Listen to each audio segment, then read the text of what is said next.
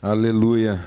Que coisa maravilhosa. Né? A gente está em êxtase aqui, puxa vida, tanta coisa bendita. Mais maravilhoso ainda é saber que a gente não, não faz parte de algo religioso, litúrgico. O maior presente para mim hoje foi a liberdade.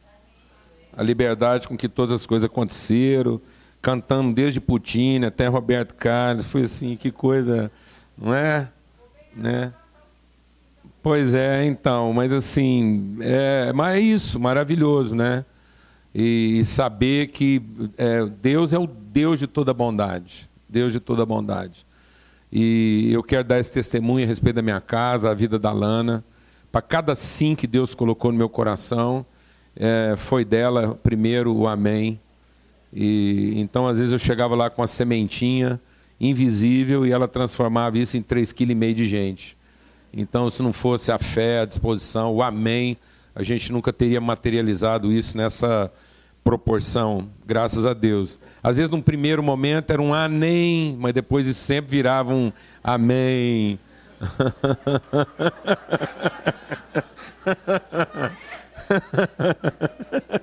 amém, mas depois isso virava um amém. É, graças a Deus. Então você não assusta no primeiro momento, não. Eu queria apenas dar um testemunho essa manhã com tanta coisa maravilhosa. É a nossa casa e é assim aquilo que a gente quer compartilhar com as pessoas. É, é, todos muito amigos, né, muito queridos. Essa, é isso que a gente quer compartilhar. O evangelho vivido mesmo assim na sua simplicidade e sem muita complicação e entender que isso é doutrina, fundamento, isso é fundamento. É fundamento, que não há uma receita, há um fundamento. Não há uma receita, os ingredientes. Então é muito importante entender que quando as primícias de uma massa são boas, toda a massa o é.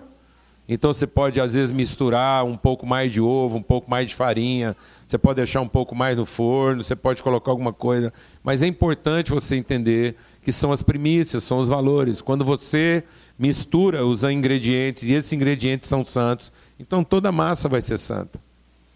Então a forma de fazer, o com que você vai cobrir isso, se vai pôr glacê, se não vai, mas é a Bíblia que está dizendo, quando os princípios são santos, toda a massa é. A gente nunca se preocupou em definir modelos, em definir estruturas, nada disso, apenas compartilhar com os irmãos com coração puro, aberto, aquilo que é a palavra de Deus na sua forma mais simples e mais essencial, sem preocupar com dogmas, é, qual que é o modelo, enfim. É, eu queria apenas dar um testemunho, falta pouco tempo aqui para a gente é, é, concluir esse nosso encontro aqui. Eu queria dar um testemunho diante disso tudo que Deus está fazendo e operando aqui essa manhã.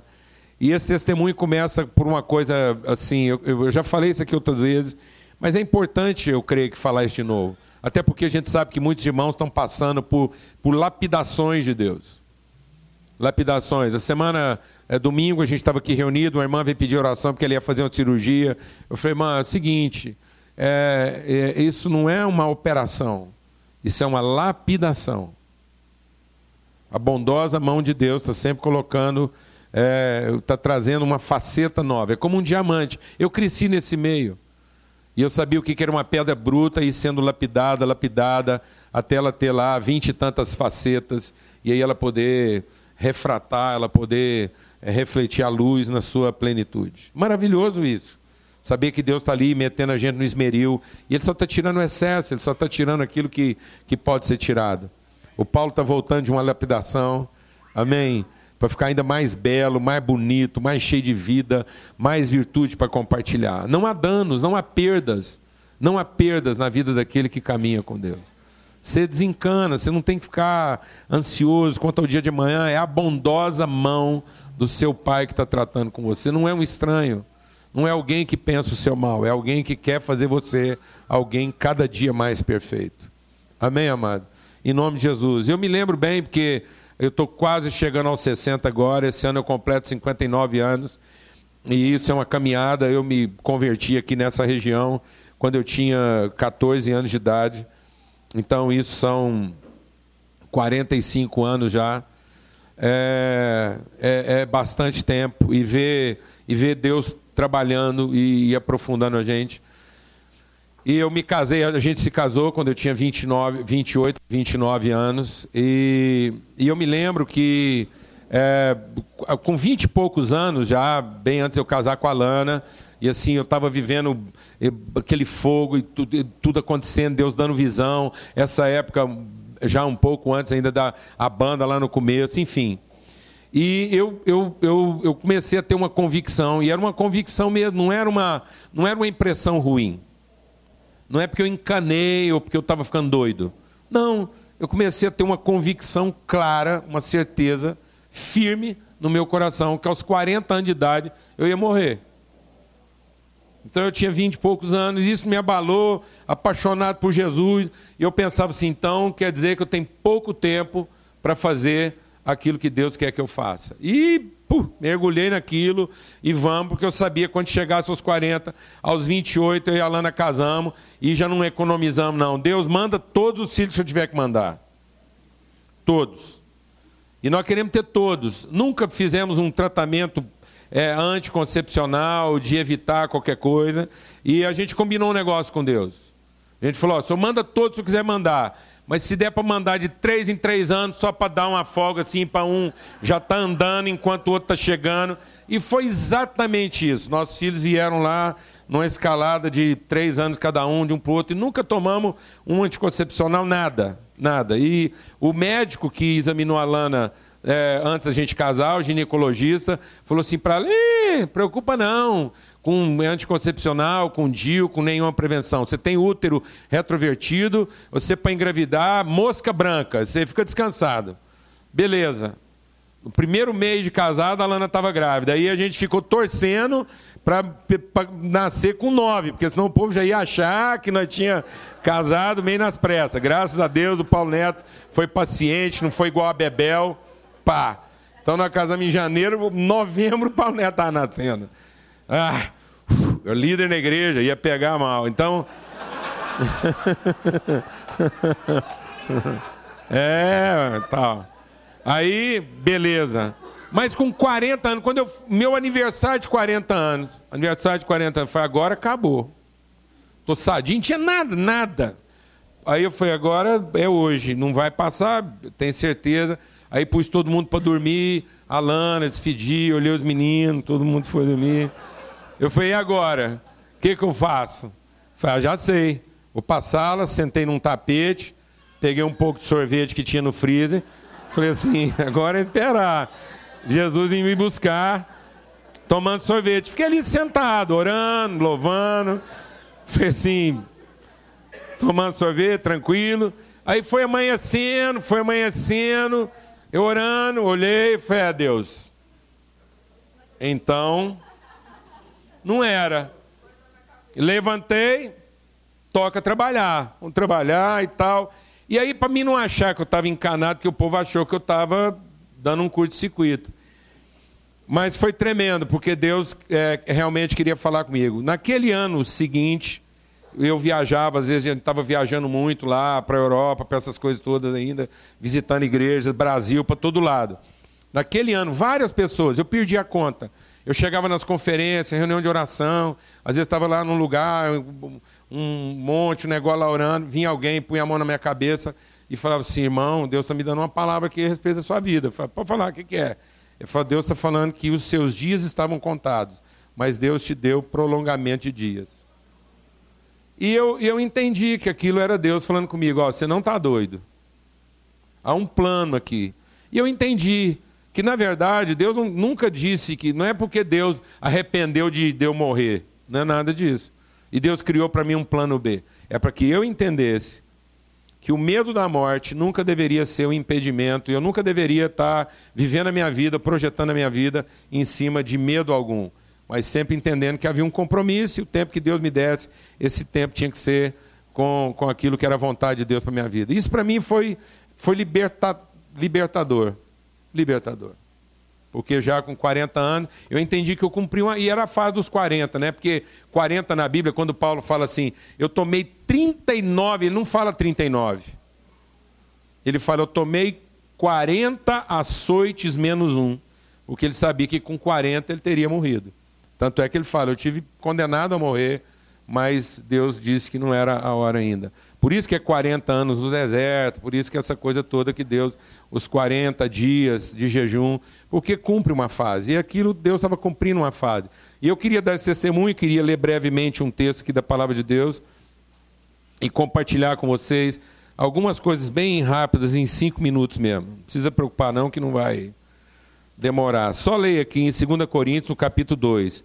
Pelo que tendo esse mistério, versículo, é, capítulo 4, 2 Coríntios, é, capítulo 4. Pelo que tendo este mistério, segundo a misericórdia que nos foi feita, não desfalecemos. Pelo contrário, rejeitamos as coisas que por vergonha se ocultam, não andando com astúcia, nem adulterando a palavra de Deus, antes nos recomendamos a consciência de todo homem, na presença de Deus pela manifestação da verdade.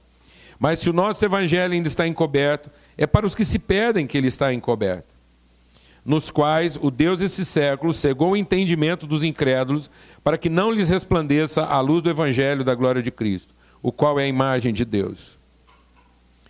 Porque nós não pregamos a nós mesmos, mas a Cristo Jesus como Senhor e a nós mesmos como vossos servos, por amor de Jesus. Porque Deus, que disse: das trevas resplandecerá a luz, ele mesmo resplandeceu em nosso coração, para a iluminação do conhecimento da glória de Deus na face de Cristo. Temos, porém, esse tesouro em vaso de barro, para que a excelência do poder seja de Deus e não de nós. Em tudo somos atribulados, porém não angustiados, perplexos, porém não desanimados, perseguidos, porém não desamparados, abatidos, porém não destruídos, levando sempre no corpo o morrer de Jesus, para que também a sua vida se manifeste em nosso corpo. Porque nós, os que vivemos, somos sempre entregues à morte, o dia todo, por causa de Jesus, para que também a vida de Jesus se manifeste na nossa carne mortal. De modo que em nós opera a morte, mas em vocês a vida. Tendo, porém, o mesmo espírito da fé, como está escrito: Eu criei, por isso é que falei. Também nós cremos, por isso também falamos. Sabemos que aquele que ressuscitou o Senhor Jesus também nos ressuscitará com Jesus e nos apresentará convosco, porque todas as coisas existem por amor de vocês, para que a graça, multiplicando, se torne abundante as ações de graças por meio de muitos para a glória de Deus. Por isso, não desanimamos. Pelo contrário, mesmo que o nosso homem exterior se corrompa, contudo, o nosso homem interior se renova de dia em dia porque a nossa leve e momentânea tribulação produz para nós eterno peso de glória acima de toda comparação. Não atentando nós nas coisas que se veem, mas naquelas que não se veem, porque as que vêm são temporais, mas as que não se veem são eternas. E é isso. É não desanimar com coisa alguma, com situação alguma. Eu quero te dar um testemunho, por que dessa palavra e, e, e o que é o nosso testemunho de vida e fé há, poucos, há poucas semanas, né? a, gente, a gente vive um ambiente sempre de muita pressão. Não há, como a palavra de Deus, cada um que está sofrendo, às vezes a gente sofre angústia de não estar tá conseguindo ajudar, e são muitas coisas, é muita coisa, e, e os desafios pessoais, ministeriais, enfim. É como Paulo diz, sem querer dramatizar. Mas o próprio Paulo diz isso. A gente guarda tesouros é, imensuráveis de Deus mas o vaso é de barro. E muita gente se ilude, achando que Deus quer fazer de você um vaso de ferro. É intransponível, é inabalável. Não é nada disso. Não é nada disso. Esse é o grande equívoco do religioso. Ele achar que a religiosidade dele vai tornar ele uma pessoa impenetrável, inatingível. E é uma bobagem. Porque, na verdade, esse é o grande mistério. Como é que você pode conciliar essa, essa, essa virtude, essa maravilha que é o amor, a graça, o poder de Deus com a fragilidade humana. Esse é o grande segredo. Esse é o grande segredo, continuarmos vulneráveis. É como é que você transmite as virtudes de Deus naquilo que são suas fraquezas. E Paulo entendeu isso. Esse é o testemunho. Paulo está dando um testemunho de vida e é o nosso testemunho. Ele diz: Agora eu aprendi que o poder de Deus se aperfeiçoa nas minhas fraquezas. Deus me deu virtudes, me deu dons. Eu tenho consciência dos dons que Deus me deu. Mas não é o fato de eu ser portador de dons e Deus ter me dado um trabalho maravilhoso para fazer e eu me considerar uma pessoa bem-sucedida naquilo que Deus me deu para fazer. Isso não quer dizer que eu vou estar imune, que eu vou estar protegido daquilo que são as dificuldades. E esse é o seu engano, essa ilusão que a gente cria a respeito da gente mesmo. De achar que porque você está se dedicando, você está se esforçando, as pessoas vão compreender você, vão corresponder aos seus esforços. Vão te entender toda hora que você falar, ou que ninguém vai te resistir, ou que você não vai ter problema, não vai ter que enfrentar dificuldade. E essa surpresa que muitas vezes a gente tem que enfrentar na saúde, nas circunstâncias, nas relações, é que abate muita gente. Mas a surpresa não fala da nossa sabedoria, a surpresa fala da nossa ignorância, porque fala da nossa presunção, da nossa vaidade, de achar que porque Deus me deu uma coisa maravilhosa para fazer e me colocou numa condição privilegiada, que é comunicar as virtudes dele às pessoas, isso quer dizer que eu vou estar imune ou protegido, ou que as pessoas vão ter que me reverenciar. Isso é bobagem. Isso é o capeta que enfia na cabeça da gente. Porque é isso que vai fazer você desanimar. É isso que vai fazer você desanimar. Então não se iluda. Não são as circunstâncias que estão tá desanimando você. É a falta de convicção da pessoa que a gente é que faz a gente desanimar. É, é porque a gente é muito mal resolvido. Então não pense você que foi o que alguém fez contra você que te deixou amargurado. Não, é porque você é uma pessoa amargurada. E o que as pessoas fazem apenas revelam a pessoa que a gente é. Não é porque você está enfrentando problema que você se tornou ansioso. É porque você é ansioso. E os problemas que você enfrenta revelam que você é uma pessoa ansiosa. E isso a gente só vai resolver na medida que a gente entende aquilo que é a nossa condição em Deus. Que eu carrego um tesouro, mas o vaso é de barro. Ele se quebra facilmente. E se a minha dependência não estiver absolutamente em Deus, eu vou desanimar.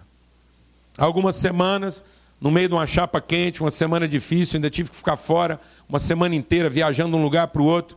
E o diabo é inescrupuloso. É muitas vezes quando a gente está lá, um para um lugar, outro para o outro lá, que ele quer atingir a gente nas partes mais frágeis e ele, ele fica rondando, buscando a que ele possa tragar. Num desses dias lá, eu ligo para a Lana de noite, já bem de noite, já, fechamento do dia. Sabe aquelas conversas? Fechar o dia, ligar para ela para saber como é que ela fechou o dia dela, como é que eu estou fechando o meu. Aí ela me pergunta, eu acabei de ligar, falei, aí bem. Ela vira para mim e fala assim, e aí, tudo bem? Foi tudo bem. Ela falou, mas tudo bem? Eu falei, não, tem nada bem. Ela falou, mas como assim? Está tudo bem ou não está tudo bem? Eu falei, ó, explicar. Primeira pergunta que você me fez, eu respondi você com a minha fé. A certeza da verdade sobre a qual nós estamos firmados. Quem nós somos. E as condições que nós temos para enfrentar tudo na nossa vida. Agora, a segunda vez que você me perguntou, você me perguntou de quais são os meus sentimentos e quais são as impressões que eu tenho a respeito de tudo que está à nossa volta.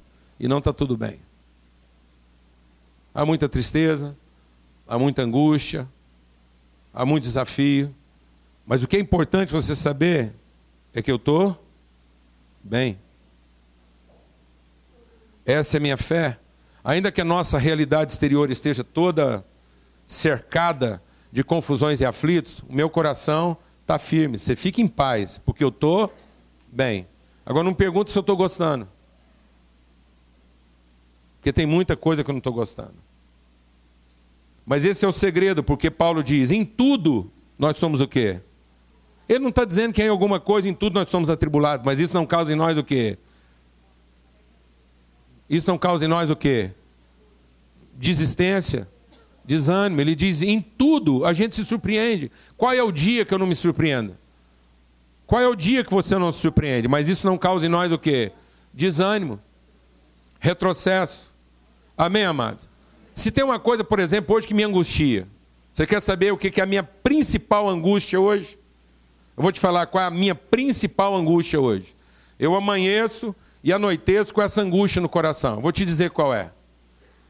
Em casa são quatro filhas e uma esposa. Isso quer dizer que eu vivo num universo, meu filho casou e a palavra de Deus diz que quando o filho casa, ele pega a mulher dele e vai embora deixará o homem, seu pai e sua mãe.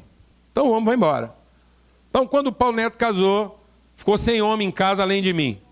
Aí ficaram quatro mulheres e a esposa. Tem dia que lá em casa, quando é junto as amigas, dá 15, dá 20. Entendeu? E Deus me colocou para trabalhar com a igreja. E igreja é mulher. A igreja é mulher. Igreja é mulher. Então fala para mim Eu, porque sou um cara bem resolvido, pergunta para mim qual é a coisa que eu mais sinto falta nessa vida. Homem. Eu amanheço sentindo falta de homem, passo o dia inteiro sentindo falta de homem e chego em casa sentindo falta de homem. Eu fico procurando homem em tudo quanto é lugar que eu vou. Dinheiro me faz falta, saúde me faz falta, homem me faz falta. Verdade. Verdade. Principalmente quando a gente está vivendo um tempo de meninos.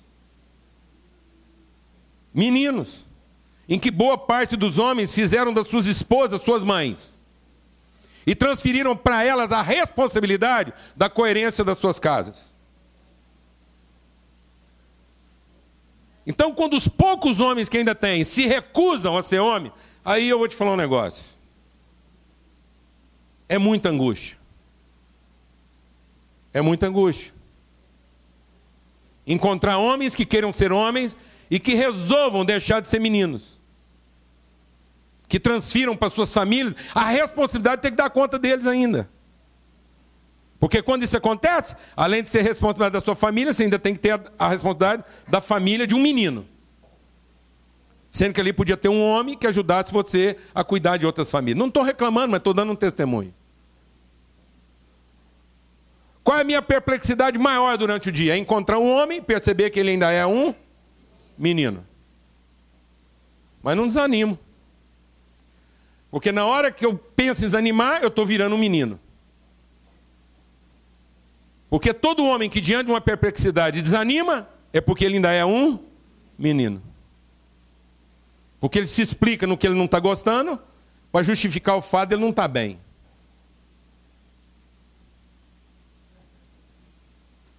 Estão entendendo isso, amados?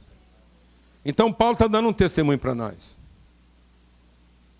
O vaso é de barro, mas o nosso interior é de ouro puro, refinado pelo fogo.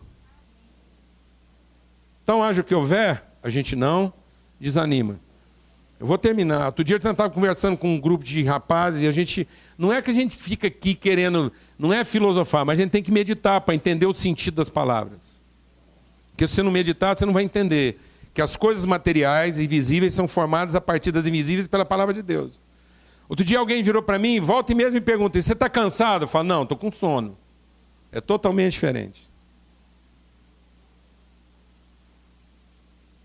Porque a palavra de Deus diz que os que esperam no Senhor não se cansam.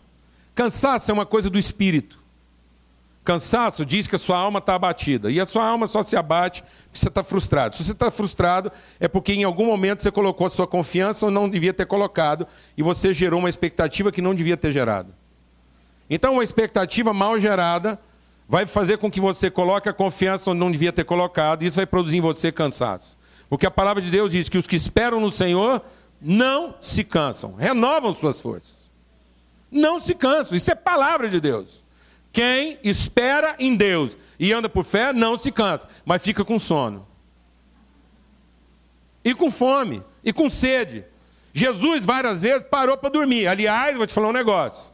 Num ambiente onde as pessoas estão cansadas, alguém tirar tempo para dormir deixa eles loucos, porque o cansado, ele não quer dormir, ele quer ficar resolvendo problema quando ele tinha que estar o quê?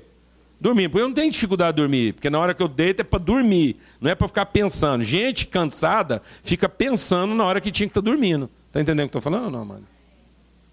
Vai ficar mais cansado ainda. Então é isso.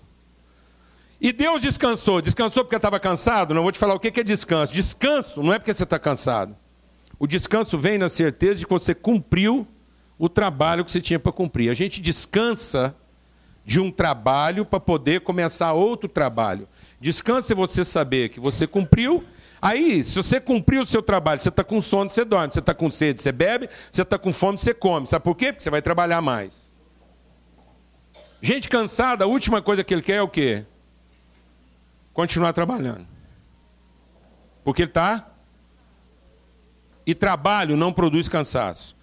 Trabalho produz sono, fome e sede. Amém? Glória a Deus. Elias fez um grande trabalho, mas se equivocou, colocou a expectativa dele no homem. A hora que ele terminou o trabalho dele, ele sentiu o quê? Cansado. E Deus chegou para Elias e falou assim: Elias, você não está cansado, você só está com fome e sono. Come e dorme, porque a hora que você acabar de comer e dormir, nós temos que trabalhar mais, porque ainda não terminou. Glória a Deus, amado. Aleluia. Então não se permita ficar cansado, porque se você anda cansado é sinal de que em algum lugar você colocou sua fé onde você não devia ter colocado. E as perplexidades dessa vida estão fazendo você desanimar. Então come, dorme, medita na palavra de Deus, se alimenta. Amém, amados? Junta força, porque nós temos que continuar o quê? Trabalhando. E aí quando alguém te perguntar, como é que você está? Fala para mim. Não pergunte se eu estou gostando. Não perguntei se você está gostando. Amém? Não perguntei se você está gostando. Como é que você está? Glória a Deus. Como é que você está? Glória a Deus. Como é que você está? Não estou perguntando se você está gostando. Se a gente tiver tempo, eu te pergunto se você está gostando. Mas aí vai levar tempo, igual a minha conversa com a Lana. A conversa nossa podia ter acabado na primeira pergunta. Mas ela fez a segunda, nós tivemos que conversar algumas horas. Amém? Glória a Deus. Crie por isso falei. Que o Senhor renove o seu coração nessa manhã. Amém? Não responsabilize os outros pela condição em que você está. Não diga que a sua vida não está funcionando porque não tem ninguém te ajudando. Não diga que você está infeliz porque alguém não está fazendo sua felicidade. Não diga que as coisas não estão dando certo porque você não está gostando. É porque em algum momento você colocou a sua fé onde você não devia ter colocado. E tudo que acontece com a gente é simplesmente a oportunidade de mostrar a pessoa que nós somos. Se você está em Cristo ou não. Amém? Vamos ter uma palavra de oração? Feche seus olhos, fala com Deus. Fala, Deus, eu quero poder dizer para minha família: estou bem. Amém. A Lana não sai daqui hoje se a Ellen não tocar o pititim para nós. Amém. Toca lá, Ellen. Amém. É, eu acho que tem tudo a ver. Você viu que até a música lá do, do louvor, tudo a ver com o que a gente ia compartilhar. Um desenho de Deus. E essa música fala disso também. Pode ser pititim, mas tem que ter valor. Deus não quer que você tenha uma grande fé. Deus quer que você tenha uma fé que funcione. Eu, eu fico assim meio desconfiado de gente que fala que tem muita fé. Eu tenho muita fé. Eu tenho muita fé. Quanto que é muita fé? Fala para mim, mãe. Gente que tem muita fé é porque só tem problema pequeno. Porque é o que vem um grandão mesmo. Você vê que não é o tamanho dela. Essa ela funciona ou não? Glória a Deus, amado. Aleluia. Aqui tem que espremer e ficar o cerne. Amém? Não adianta ela ser muito, ela tem o que quer? Funcionar na hora que você precisa dela. Fé muito grande é difícil de carregar. Uma fé que funciona, você enfia ela no bolso, pode ser o tamanho de um grão de mutarda, você planta, ela dá. Glória a Deus, amado. Amém. Vamos cantar isso aí enquanto a gente vai orando? Obrigado, viu, Hamilton? Presente de Deus aqui, sua vida. Tudo isso aí, tudo isso aí é graça. É para que Deus renove o seu coração e anime você essa manhã. Fala com Deus aí agora. Vou fazer um apelo também. Se você tem um pedido de oração, coloca aqui o seu pedido de oração. Se você quer ser solidário conosco e honrar seus compromissos financeiros, faça isso. Se você está nos visitando e quer participar com a gente, seja bem-vindo. É o seguinte, vai ter uma sorvetada, não é isso que você está falando, não. O encontro de casais que acontece no final de agosto, tem gente se inscrevendo aí, ainda tem algumas vagas no, última semana de agosto, primeira semana de setembro. Venha participar com a gente, os folhetos estão aqui. E vai ter uma sorvetada, os jovens é que estão promovendo, toda a nossa liderança jovem, uma sorvetada que vai acontecer dia 20, sábado, dia 20, aqui nesse auditório, a partir das 3 horas da tarde. É uma mobilização. Já está vendendo ingresso para sorvetada e a finalidade também é arrecadar recursos aí para projeto, para os projetos sociais. Amém? Ouça essa música, Deixa ela falar para você de uma coisa tão singela: amor, fé, esperança, que são muitas coisas às vezes tão imperceptíveis, porque são subjetivas, parecem pequenas diante. Deixa Deus ministrar o seu coração. Às vezes tudo que você precisa na sua vida é tão pequeno diante do seu problema, você acha que não é, vai funcionar, mas deixa eu te dizer. O amor, a fé, a esperança não valem pelo seu tamanho, valem pela sua eternidade. Isso vai permanecer, tudo mais vai passar, tudo mais vai passar. Circunstâncias vão passar, dinheiro vai passar, até saúde vai passar, tudo isso passa. Ninguém vai levar a saúde para o céu, não é com a saúde que você tem na terra que você vai viver no céu. Não é com o dinheiro que você tem na terra que você vai viver a sua eternidade. Não é com seu diploma. Eu duvido que na eternidade nós vamos precisar de engenheiro, advogado, médico, dentista. Duvido, duvido. Duvido. Nós vamos precisar de alguma atividade lá no dar um perrengue lá na eternidade, convocar um advogado. Caiu uma ponte na eternidade, precisamos consertar ela, sem chances. As coisas eternas, muitas vezes são imperceptíveis aos nossos olhos, mas são duradouras. Então, quando alguém te perguntar como é que você está, eu estou bem, porque eu estou firmado na rocha. Eu sei que o vaso é de barro, mas o meu interior é formado de coisas eternas, renovadas. Amém? Vamos ouvir esse cântico e fala com Deus e recebe graça de Deus essa manhã. Amém.